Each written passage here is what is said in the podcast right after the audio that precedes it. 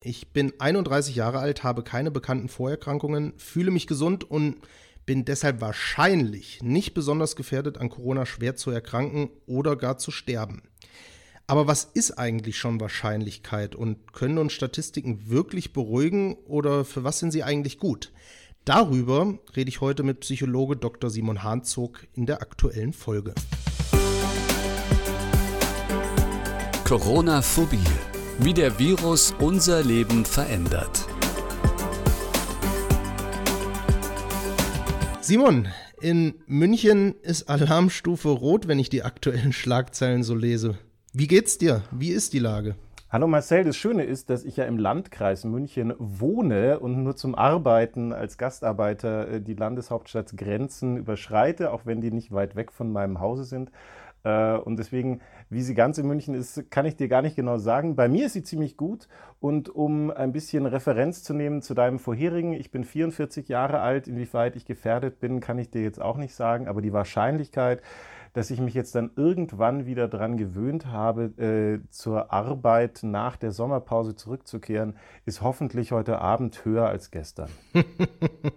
das hast du sehr nett verpackt, Simon. Aber egal, ob jetzt Alarm in München hin oder her, Landkreis, Stadt, wie auch immer, ja, das kann vielleicht auch irgendwie ein bisschen Angst machen, die jetzt vielleicht nicht, weil du im Landkreis lebst. Ähm, trotzdem von uns jetzt erstmal wie jede Woche, eine, äh, nicht wie jede Woche, aber wie jede Folge eine ordentliche Portion Positivität.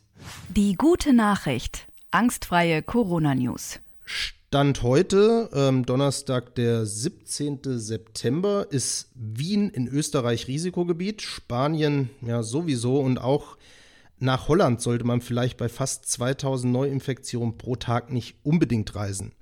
Doch während hier die Zahlen wieder richtig steigen, war kaum noch jemand den Blick über den Tellerrand hinweg. Und schaut man aber dann doch mal auf die bisherigen Sorgenkinder wie Brasilien oder auch die USA fällt auf, seit Ende Juli fallen dort die Zahlen ziemlich stark und kontinuierlich. Die Zahl der täglichen Neuinfektionen hat sich nämlich jeweils ungefähr halbiert. Geht's noch? Das Unwort der Woche. Für mein Unwort der Woche hatte ich diesmal wirklich eine Steilvorlage. Heute ist Donnerstag und am Wochenende war die Berichterstattung aus dem Landkreis Garmisch-Partenkirchen.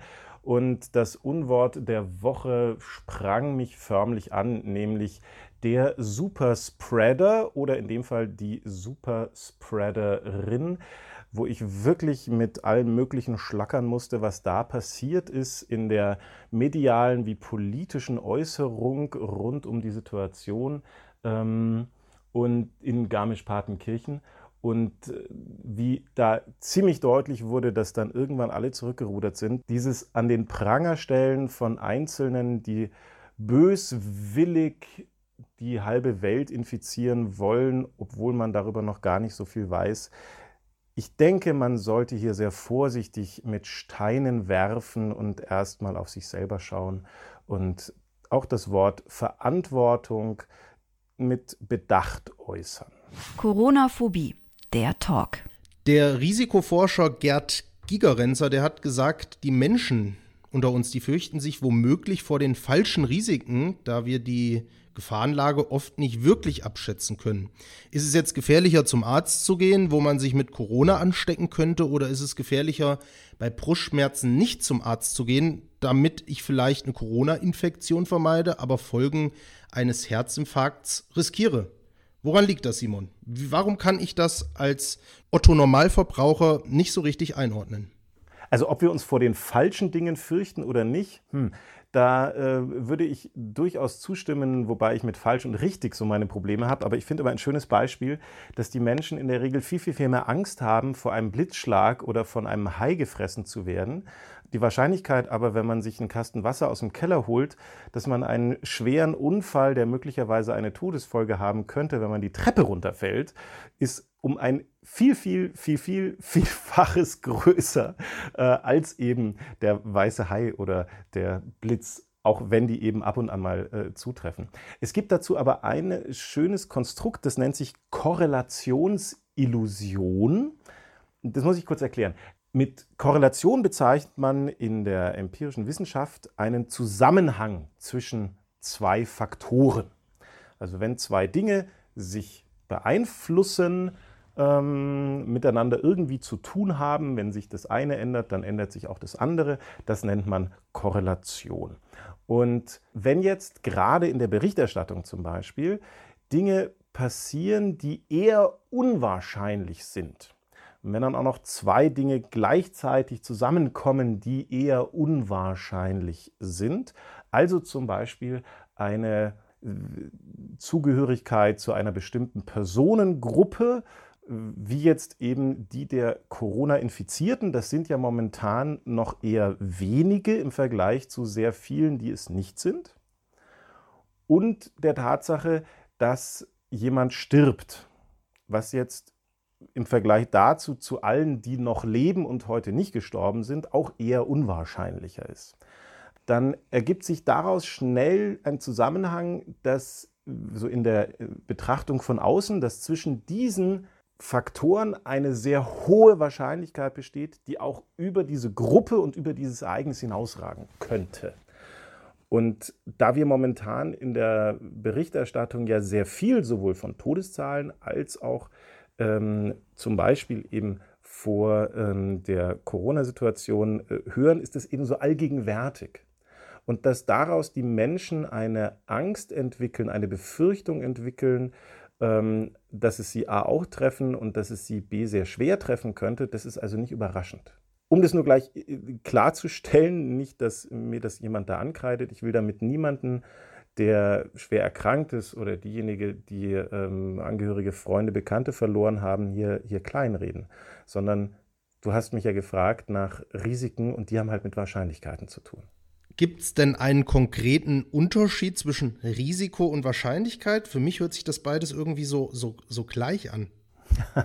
oh, das ist eine gute Frage. Da muss ich jetzt kurz sagen, dass ich, äh, Herr Gigerenzer möge es mir verzeihen, tatsächlich keine äh, wahrscheinlich ganz korrekte Antwort darauf habe, weil ich nun mal auch nicht aus der Risikoforschung komme, sondern aus der Psychologie, die eben sehr viel mit Wahrscheinlichkeitsrechnung und Berechnungen von Statistiken und Zusammenhängen zu tun hat.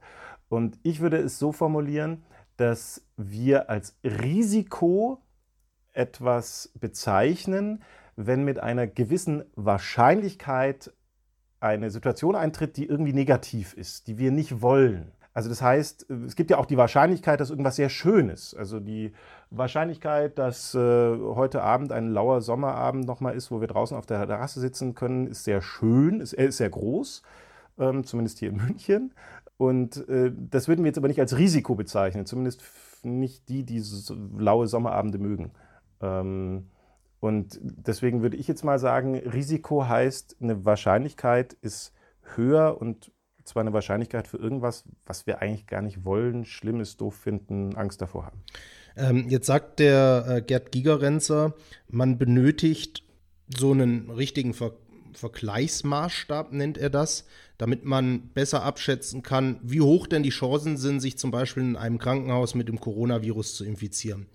Er sagt dann dazu, es kann zwar passieren, dass man sich infiziert, aber das Risiko ist bei Weitem nicht so hoch wie der mögliche Schaden eines nicht behandelten Herzinfarkts. Aber da bin ich wieder an dem Punkt, wie kann ich das als Otto Normalverbraucher mir einreden? Also wie kann ein Risikoforscher oder du jetzt auch als Statistiker, wie kann man den Leuten Mut in dem Moment zusprechen und sagen, das ist wirklich nicht so wahrscheinlich, weil es kann mir doch keiner sagen, wie viele Infizierte sich in dem Moment auf dem Flur befinden. Das kann mir doch einfach keiner sagen. Ich würde einen Schritt zurückgehen und schon wieder beim Wording anfangen. Allein der Begriff Risiko ist was, was Angst macht.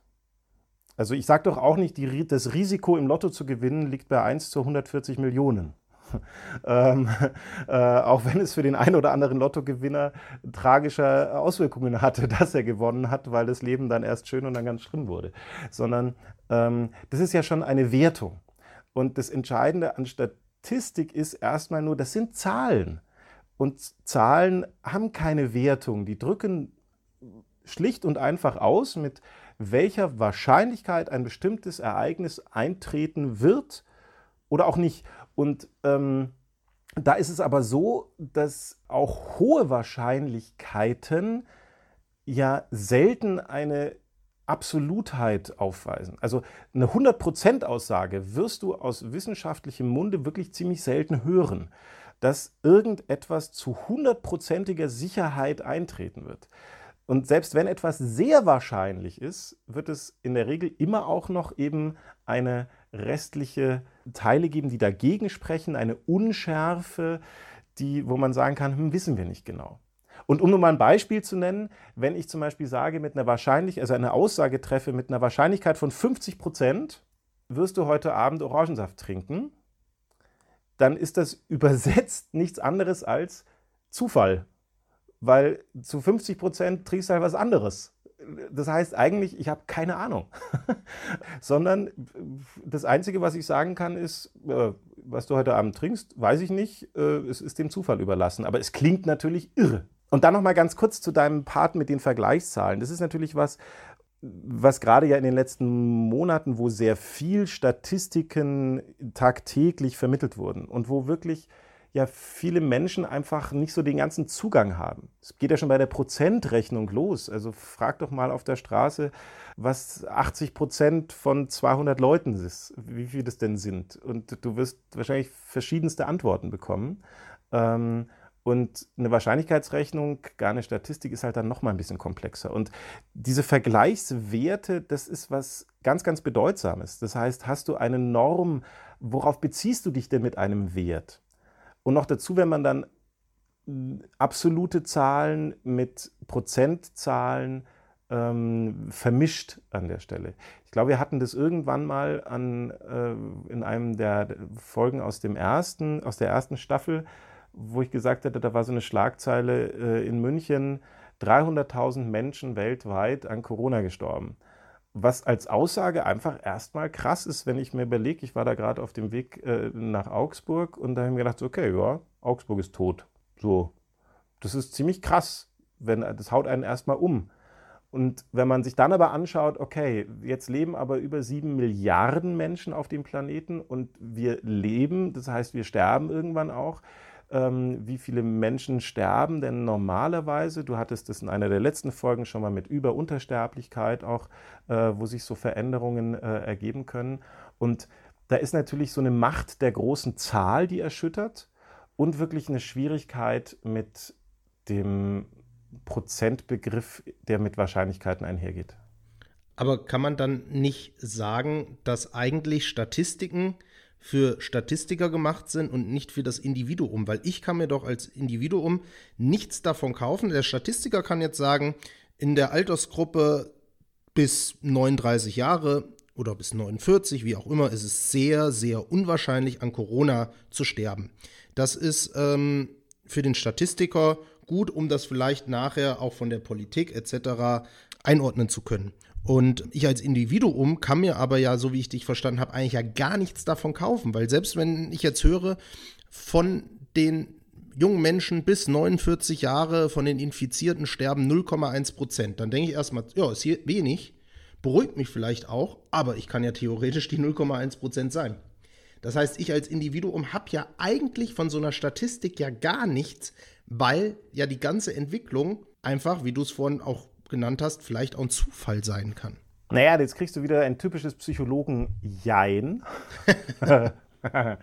ähm, nicht, weil ich ausweichend bin, sondern weil es halt immer verschiedene Aspekte gibt.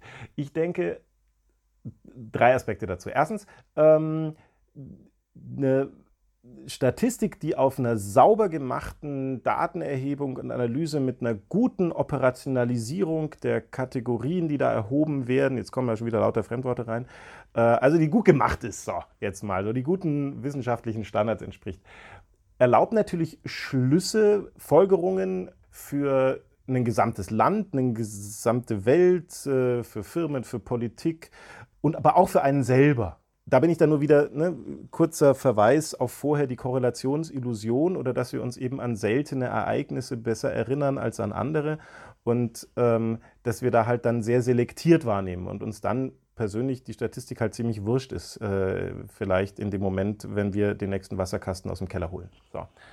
Also das heißt, ganz äh, nur für den Statistiker gedacht ist sie natürlich nicht, sondern äh, da kann ich schon für mich auch so Ergebnisse daraus schließen, dass es, die für mich auch hilfreich sind. Also Jetzt ein anderes Beispiel. Die Woche wurden in Bayern ganz viele Polizeikontrollen durchgeführt, ob die Leute angeschnallt sind. Und es waren mal wieder ziemlich viele wohl nicht angeschnallt.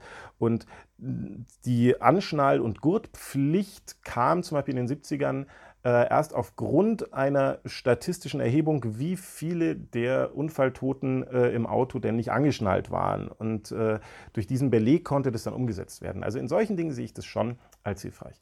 Das Zweite, da ist, bin ich so zwischen Ja und Nein, ist, die Problematik ist natürlich, dass Statistik und Wahrscheinlichkeitsrechnung und Forschung manchmal ziemlich kompliziert sein können. Was jetzt nicht heißt, dass das nicht jeder können kann, aber dass man da halt einfach ein paar Jahre braucht, um das zu kapieren. Und die, die das halt schon länger machen, weil sie in der Wissenschaft arbeiten, haben dann nur einen Altersvorsprung oder einen Erfahrungsvorsprung. Und den haben halt vielleicht andere, die da jetzt, äh, die, die einen anderen Fokus in der Arbeit haben, halt nicht. Da fände ich es dann eher sinnvoll, so uns besser mit einer Grundausstattung an statistischer Kompetenz vielleicht auch auszustatten, weil die schon auch hilfreich ist. Wie interpretiere ich das? Wann macht eine Statistik Sinn? Mein Beispiel vorhin mit den 50 Prozent. Also was sagt das denn aus? Da wird ja durchaus auch darauf reagiert. Ich finde es ganz spannend. In Bayern, der Grundschullehrplan hat ähm, Wahrscheinlichkeitsrechnung und Statistik in kleinen Teilen schon äh, in die dritte Klasse integriert. Wo ich nur sagen kann, Finde ich super, weil das ist was, was wir tagtäglich brauchen, damit ich wirklich damit umgehen kann, damit ich es verstehen kann. Damit es mir vielleicht auch nicht so viel Angst macht, wenn dauernd irgendwelche Grafiken, die mit Prozentzahlen versehenen, durch die Presse rudern. Und der dritte Teil, und der ist dann das klare Nein, ganz ehrlich, ja, egal wie klein eine Wahrscheinlichkeit ist und wenn sie bei 1 zu 100.000 liegt oder 1 zu einer Million und wenn halt irgendwer durchgezählt hat und ich kriege die Nummer eine Million und bin halt der Depp, der Pech gehabt hat, dann kann ich mir davon auch nichts kaufen, dass es die anderen alle nicht bekommen haben. Ähm, sondern dann habe ich halt einfach, einfach Pech gehabt. Und da bringt mir die schönste Statistik nichts, sondern die haben ja den kürzeren gezogen. Ja, aber würdest du dann sagen, für ängstliche Menschen egal ob generell Menschen mit Angststörungen oder Leute, die jetzt aufgrund von ähm, Corona vielleicht Ängste entwickelt haben, sind Statistiken hilfreich oder vielleicht auch nicht, weil man den Leuten sagen kann, Leute, es ist zwar extrem unwahrscheinlich, dass euch irgendwas zustößt, aber Schicksal ist halt Schicksal so. Also das Blöde ist, wenn man sich mit Gesundheit und Krankheit beschäftigt, und da geht es ja jetzt bei uns momentan auch sehr viel drum rum, das ist ja was, womit ich seit Jahren hantiere in meiner Tätigkeit. Und mein Fokus liegt immer auf dem Thema Gesundheit. Also mir ist die Gesundheitsförderung auch viel wichtiger in meinem Arbeitsfeld als die Krankheitsbekämpfung zum Beispiel. Ist halt mein Thema. Wir haben aber eine Problematik, nämlich dass wir zum Beispiel Gesundheit unglaublich schlecht messen können. In der Wissenschaft sagt man dazu, Gesundheit ist schwer operationalisierbar. Das heißt, es ist ziemlich schwer herauszufinden, naja, wenn ich das messen will, will ich ja, brauche ich ja was, was ich messen kann. Und da stellt sich, ja, was, wann ist denn jemand gesund? Ist jemand, der dick und glücklich ist, ungesünder als jemand, der athletisch und unglücklich ist? Ah, das ist, das ist wirklich schwierig. Ist eine hohe Lebenserwartung erstrebenswert? Oder es, es gibt zum Beispiel eine der wenigen Indizes, die da erfasst werden, ist im European Health Report eine Kennzahl, nämlich wie lange Menschen noch ohne Einschränkungen im höheren Alter leben können. Wo das ganz interessant ist, diese Non-Disability Life Years nennt sich das, wo es eine ziemliche Schere gibt in Europa, dass zum Beispiel in den äh, nordeuropäischen Staaten ähm, jetzt äh, in diesem Index zu sehen, ungefähr dreimal so viele unbeeinträchtigte, gesunde Jahre noch vor sich haben als Menschen aus Osteuropa äh, wo man schauen könnte, ah, was ist bei denen, aber da ist auch schon wieder, ah, die anderen haben es weniger. Und umgekehrt kann man aber halt Krankheit wahnsinnig gut erfassen. Ich brauche nur eine Diagnose und es gibt ja so viele Krankheiten, die werden auch wahnsinnig gut erhoben. Alle Krankenkassen haben Krankheitsdaten, weil über die rechnen sie ab. Das Gesundheitssystem muss darüber finanziert werden, dass man sich anschaut, welche Krankheiten treten wie oft auf, wie viel Geld brauchen wir dafür. Das heißt, es wird ganz viel Krankheitsstatistik gemacht. Und deswegen lange Antwort zu deiner Frage. Also die Leute, die sich Gesundheitssorgen machen, sind wahrscheinlich mit den aktuellen Möglichkeiten, die wir zur Erfassung von Gesundheit und Krankheit statistisch haben, besser beraten, das einfach mal zu überblättern. Detox, Social Media und Medien-Detox, sagt man so schön, glaube ich, dazu, neudeutsch. Naja, oder eine bewusste Lenkung eben auf das Positive. Also da gibt es schon sehr lange auch ganz gute Erkenntnisse darüber. Die Salutogenese ist so eine Wissenschaftsdisziplin. Salus, das Wohl, die Gesundheit, ähm, die ab den 70ern ähm, so entwickelt wurde und wo man inzwischen auch gut, gut nachweisen kann, dass es für Menschen, die schwer krank sind, enorm hilfreich ist und für die Gesundwerdung bei vielen Krankheiten ein ausschlaggebender Faktor ist, dass sie sich eben auch auf die Aspekte beziehen, die schön sind. Eben zum Beispiel den lauen Sommerabend auf der Terrasse, auch wenn der Tag nicht so toll war oder auch wenn die Situation momentan äh, furchterregend ist. Ähm, guter Aufhänger, Simon, ähm, mit an was Schönes denken oder wie auch immer. Ähm, da habe ich nämlich noch einen anderen Punkt, den ich gerne heute in der Podcast-Folge ansprechen würde. Auch ich probiere mich in solchen Phasen, wo man vielleicht mal ein bisschen negativ gestimmt ist aufgrund der aktuellen Situation, auf Sachen in der Zukunft zu freuen. Das kann ein Abend mit Freunden sein, wo wir uns auf ein Bierchen treffen. Das kann aber zum Beispiel, so wie es bei mir jetzt nächste Woche wäre, äh, auf einen Kurzurlaub an der Ostsee. Jetzt ist es in der hm, heutigen Zeit, so kann man es ja mittlerweile nennen, die beschäftigt uns ja jetzt schon seit einem guten halben Jahr, gar nicht so einfach, sich zu freuen, eine Vorfreude zu entwickeln, weil immer im Hinterkopf rumspukt, ja, aber wenn ich in zwei Wochen den Urlaub antreten will, bis dahin kann ja noch viel passieren. Ich kann mich entweder selbst mit Corona infizieren oder, wie mir jetzt passiert, ähm, im Bekanntenkreis, dass sich da jemand ansteckt.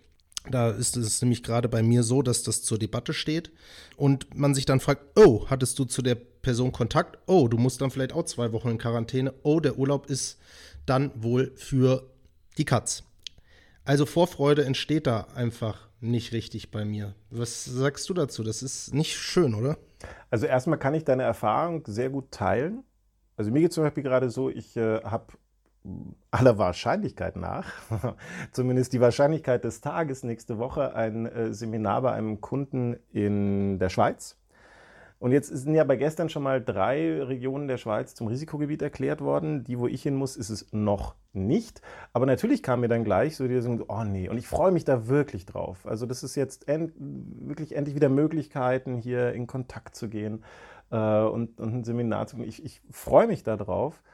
Und dann kam gleich so, oh, oh äh, ist wieder vielleicht vorbei. Also deswegen, ich kann da total mitfühlen gerade.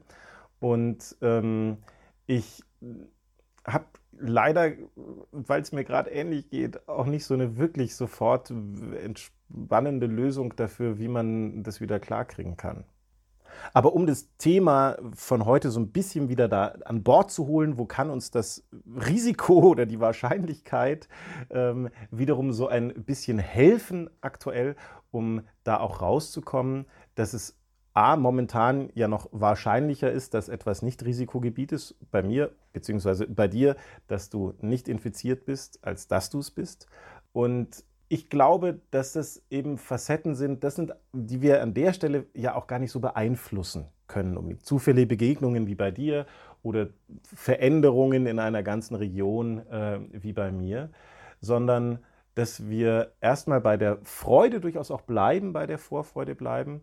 Und sollte dich oder mich oder irgendjemand da draußen die Wahrscheinlichkeit dann doch auf der falschen Seite erwischen, dann schaue ich an der Stelle wieder ganz überzeugt auf mein Lieblingsgedicht und dessen letzte zwei Zeilen, die da lauten, I am the master of my fate, I am the captain of my soul.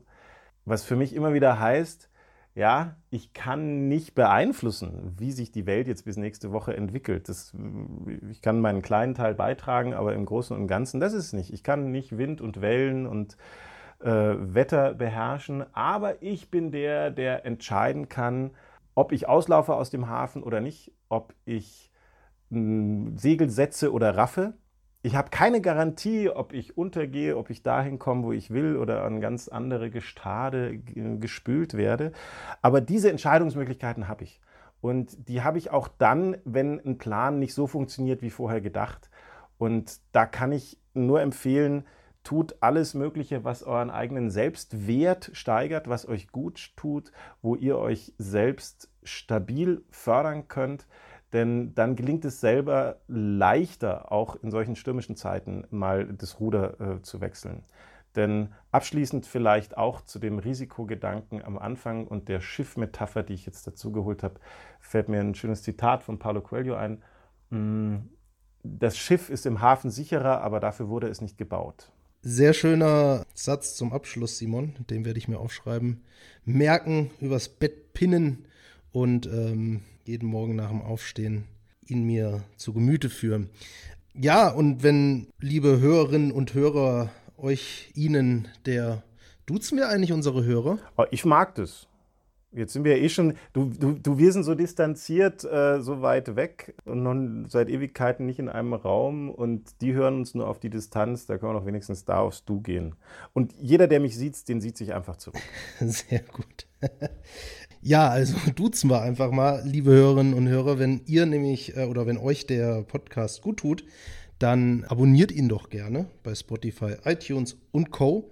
Also ich hoffe, das tut nicht nur euch gut, sondern auch wir sehen, dass wir vielleicht manches doch vielleicht richtig machen mit unserem Podcast, weil seit letzter Woche in unserer Statistik, Simon, was ist da passiert? Ja, du hast mir die vorher gezeigt und ich fand, ich musste wirklich grinsen, weil du hast sie schon sehr schön eröffnet. Wir haben, wir sind mitten in der zweiten Welle. Ähm, wir surfen sie gerade. Wir hatten, wir sind ja sehr stark gestartet mit dem Podcast und dann ist das alles so ein bisschen abgeflaut und die Serie wurde ruhiger. Und seit letzter Woche äh, gab es dann einen massiven Auftrieb und ähm, schauen wir mal, vielleicht wird es ja eine Flut. Ähm, ich fände das cool. Also abonniert uns. Simon, dir äh, vielen Dank wieder für deine Zeit. Eine wunderschöne Woche oder ein wunderschönes Wochenende, sagen wir es mal so in München. Hoffen wir mal, dass die Alarmstufe Rot da bald wieder ein bisschen abnimmt. Im Landkreis ist sie ja noch nicht angekommen anscheinend. Und ähm, dann hören wir uns doch bald hoffentlich in alter Frische wieder. Das machen wir. Ich freue mich drauf. Danke für die Inspiration. Und wenn es hier so ist, dann bin ich ja dann in der Schweiz und da ist es ja dann hoffentlich ganz entspannt. Und äh, ein letztes noch. Wer uns was schreiben will, coronaphobie at simon-hanzug.de. Da könnt ihr uns erreichen oder einfach uns googeln. Irgendwie kommt ihr an uns ran und ein Feedback, eine Frage freut uns sehr. Marcel, es war mir ein Fest. Ebenso, vielen Dank. Servus. Corona-Phobie, der Podcast mit Dr. Simon Hanzog und Marcel Schmidt.